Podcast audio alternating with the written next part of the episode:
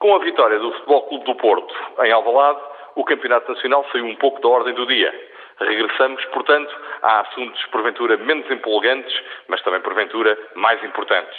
Hoje, na ordem do dia, esteve a análise de uma decisão do Supremo Tribunal de Justiça relativa a um caso que envolvia maus tratos ou alegados maus tratos a menores perpetrados sobre menores deficientes, o que naturalmente nos deixa a todos um pouco mais alerta ainda, e perpetrados de uma forma que poderia considerar-se repugnante. E que, de acordo com os comentários iniciais, o Supremo Tribunal de Justiça não teria sancionado.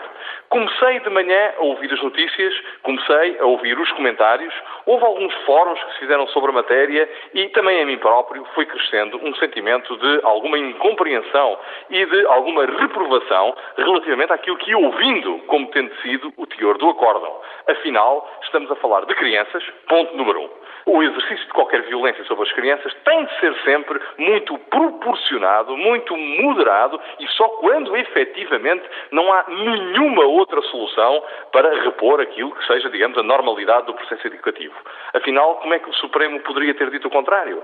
Afinal, como é que o mais alto tribunal deste país poderia, de acordo com as imputações que eram feitas, ter dito aquilo que alegadamente disse naquela decisão? Fiquei um pouco triste, mas alerta. Cumpriria ler o acórdão. Foi isso que fiz, fui ler o acórdão. E acharia muito interessante que se fizesse um exercício radiofónico e crítico que consistiria no seguinte: as várias pessoas que comentaram o texto, seguramente sem o terem lido, deviam fazer agora uma segunda ronda de comentários após a respectiva leitura.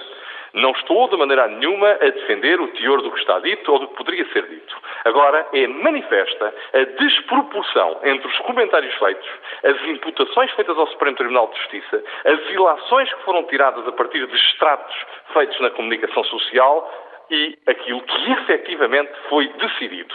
É um exercício que sugiro a toda a gente que comentou.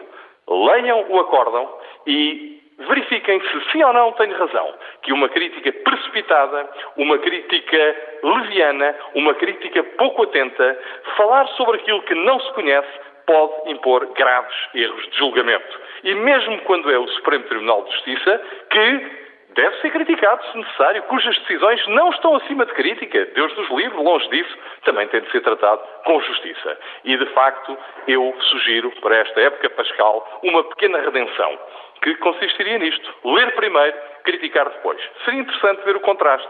Desejo a todos os senhores ouvintes muito boa Páscoa.